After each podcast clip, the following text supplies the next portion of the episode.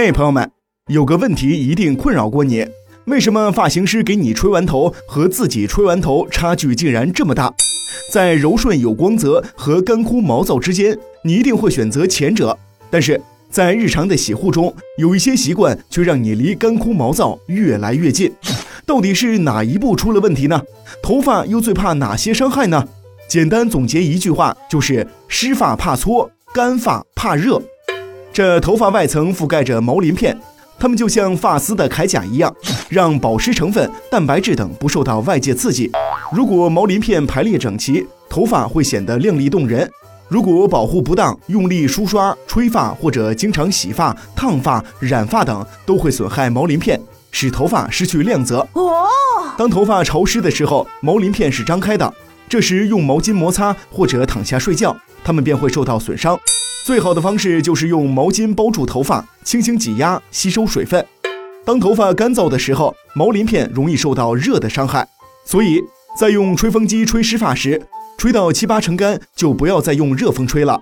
此时建议改成凉风模式。好的。除了小白上面提到的两点，洗头的时候还会常犯几个错误。这第一个错误就是不梳头直接洗，如果直接冲洗，头皮上的灰尘和污垢就会直接附着在上面。无法得到彻底清洗，因此建议洗头前用宽齿缝、圆头的梳子梳开头发，再用清水冲洗一下。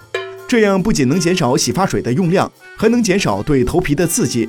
这第二个误区就是用指甲刮头皮，指甲中藏匿着许多细菌，一旦头皮被抓破，那就很容易诱发感染、毛囊炎等皮肤病。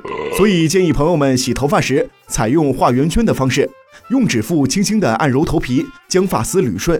还有一些朋友性子急，头发刚一湿就抹洗发水，这样反而会造成清洗不彻底或者打结，让污垢、头皮屑等残留在头发中。所以建议朋友们涂洗发水之前先冲洗一分钟左右。